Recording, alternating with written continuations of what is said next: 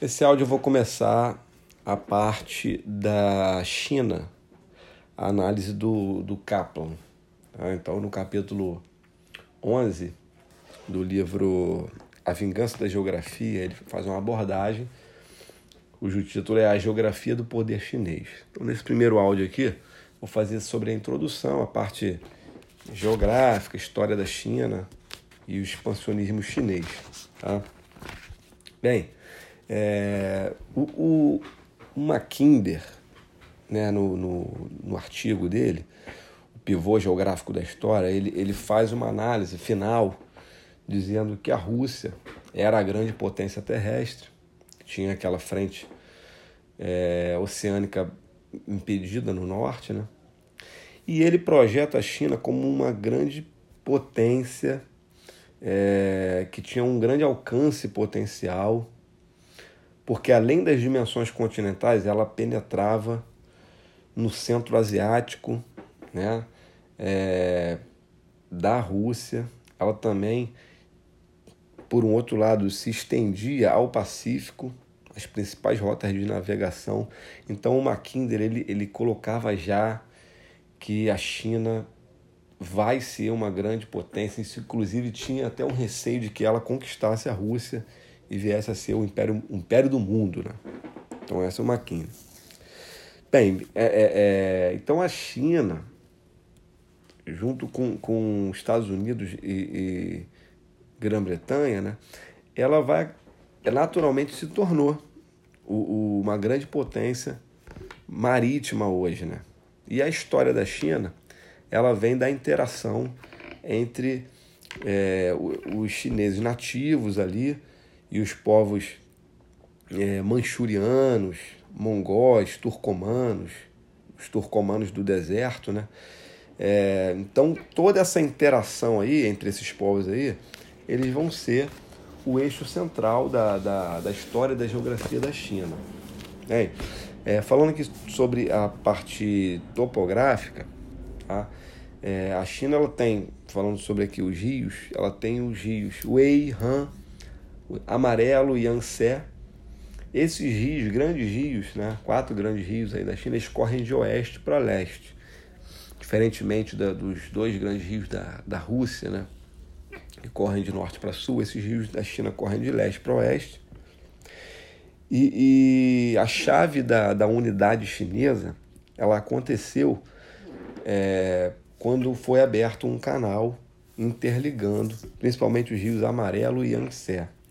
E aí isso começou a facilitar uma, uma conquista do Sul pelo Norte, que era, vamos dizer assim, o centro político, é, começou a expandir para o Sul durante a, a, umas dinastias medievais ali, e isso que ajudou a consolidar a geografia básica da China, né, da China é, agrária.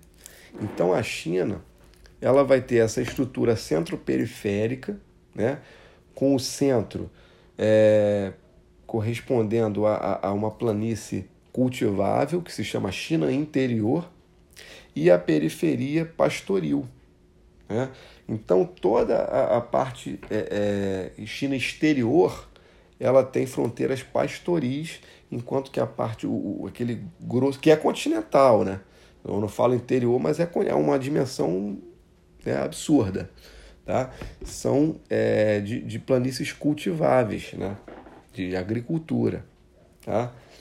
Então, esse Estado chinês compreende tanto o deserto, quanto terras agrícolas, terras em escalas continentais e periferia pastoril, que corresponde a, a justamente esse fundamento geográfico do, do poder chinês, é, é fundamentado nisso aí. Bom, então, como é que foi formado ali a China? Então, no período dos reinos combatentes, então tem essas dinastias, esses povos ali juntos, né? Tal, povo manchuriano, mongóis, turcomanos, tal, não sei o quê. No período dos reinos combatentes, que haviam vários reinos ali convivendo junto, tá? a, a, a China tinha ali cerca de 170 reinos, e nesse período aí foi o período que esse corpo, é, vamos dizer assim, político chinês, ele, ele, ele caiu drasticamente de 170 para 7, tá? Foi quando começou a ter unidade, a China começou a ter unidade. Tá? O poder político saiu do norte, foi mais para o sul. Tá? Foi quando abraçou ali a região de Xangai de hoje, né? sendo que o poder, é, vamos dizer assim, o poder político mesmo, continuou capitaneado em Pequim. Tá? Bem, nesse período dos reinos combatentes é que começou a ser formulado o, o, o tal do confucionismo. Né? O confucionismo pregava o quê? O governo pela virtude, pregava um pacifismo, né? É, é, a, a, a, cultura chinesa, a cultura confuciana, né? É, então, a China, ela vai ter esse pacifismo, é, é, por quê? Porque no momento que a China invadia pradarias, terras altas, tal, sei quê, ao mesmo tempo esses nômades pastoris também invadiam o interior. Então essa interação aí, né, que vai gerar esse pacifismo, porque é, é, foi, foi uma, vamos dizer assim, uma, uma, uma trégua né, entre essas duas culturas é, é, pastoril e agrária. Tá? Então a China ela se tornou um grande continente, tá? graças a esse contínuo vai e vem de interações ali, tá? É, constituída por estepes, que vão se estender desde lá é, do Heartland, do Mackinder, tá? até o, o Pacífico. Tá?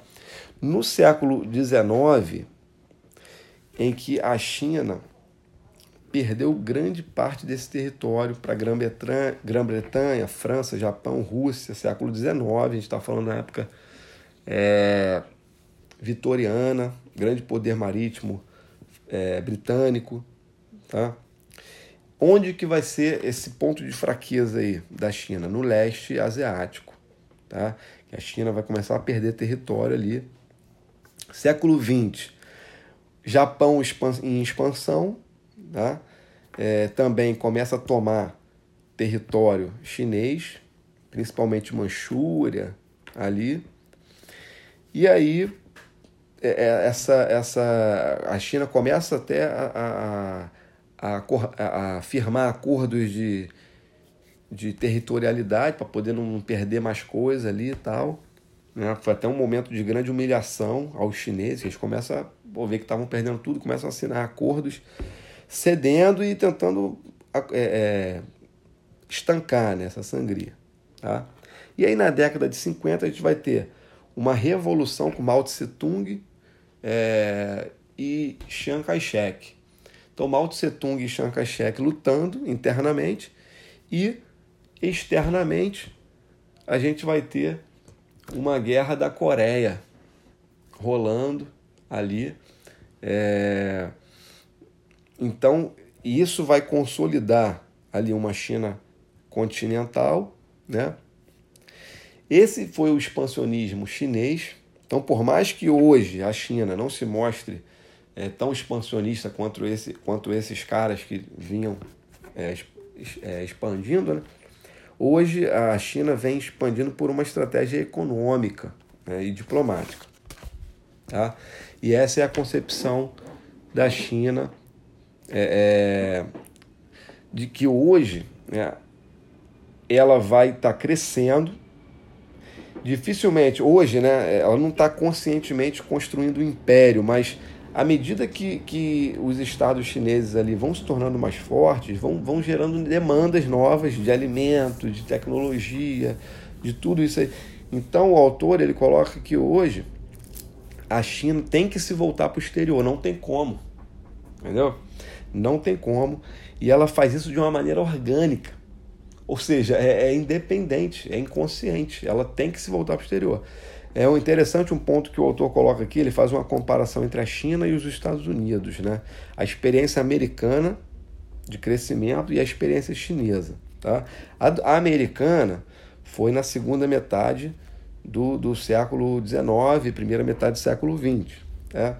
É, então os americanos, à medida que eles começavam a, a, intensificar os seus laços comerciais com o mundo, Primeira Guerra, né? Então, é, é, isso culminou ali na, no grande crescimento americano da Primeira Guerra Mundial. Né? Então foi justamente esses interesses econômicos e estratégicos tá? que levaram os americanos aí para o mundo. Os americanos também eles eram, uma, eles eram isolacionistas, tá? e levaram os americanos a se concentrar no exterior é, é, para poder consolidar o seu continente interior com as suas demandas. Né? A China, da mesma maneira, para poder consolidar suas fronteiras terrestres, ela tem que se voltar para o exterior. Então, só que agora, ao contrário dos Estados Unidos, é, a China ela não utiliza uma abordagem missionária. O que, que ele coloca como abordagem missionária? Que os Estados Unidos eles usavam como pretexto é, a ideologia, né? É, ideologia das liberdades individuais, do capitalismo, o sistema de governo, a democracia, né? os direitos humanos e tal, tudo isso aí. Ele falava que para a China não importa qual o regime que está, entendeu? Onde ela tem interesse, ela não está pouco se lixando. É, ela só quer estabilidade. Ela não quer levar nenhum tipo de virtude para aquele lugar. Tal. Esse, esse, esse caráter missionário do, do americano, a China está pouco se lixando. Tá? É, é, o que leva a China para o exterior é a necessidade de energia, metais, minerais, para poder sustentar o padrão de vida que está cada vez crescendo mais dentro da, da, da, população chinesa, que é praticamente aí um quinto de toda a humanidade. Tá? Então, esses lugares que oferecem recursos, pode ter ditadura, pode ter autoritarismo, pode ter genocídio. A China não quer saber. Está estável? Está podendo mandar para lá é, é, alimentar o crescimento chinês? Então, tá de boa. Tá? Então, essa é a diferença do, do, do expansionismo chinês fazendo aí, no caso, a, a, associação com o espaço vital, né? Aquela, aquele conceito de espaço vital do Jelen, do Hatzel, tá? É, então essas leis do expansionismo, também do Hatzel, a lei do arredondamento do espaço possuído, a China está em busca de, de recursos naturais, recursos, alimentos e tal, tá certo? Então com isso a China hoje se constitui é, uma grande é, é, um grande desafio. Né? Ela não é uma ameaça ao Ocidente, ela não quer destruir com o Ocidente, ela não quer uma guerra com os Estados Unidos. Tá? Mas a área de influência dela está crescendo, não no sentido imperialista do século XIX, mas de uma maneira sutil, mais, mais adequada agora à, à globalização. Né? Tá? E ao assegurar essas demandas econômicas, a China acaba modificando o equilíbrio de poder é, no Oriente. E o que vai afetar Estados Unidos, Rússia, todos esses grandes atores aí.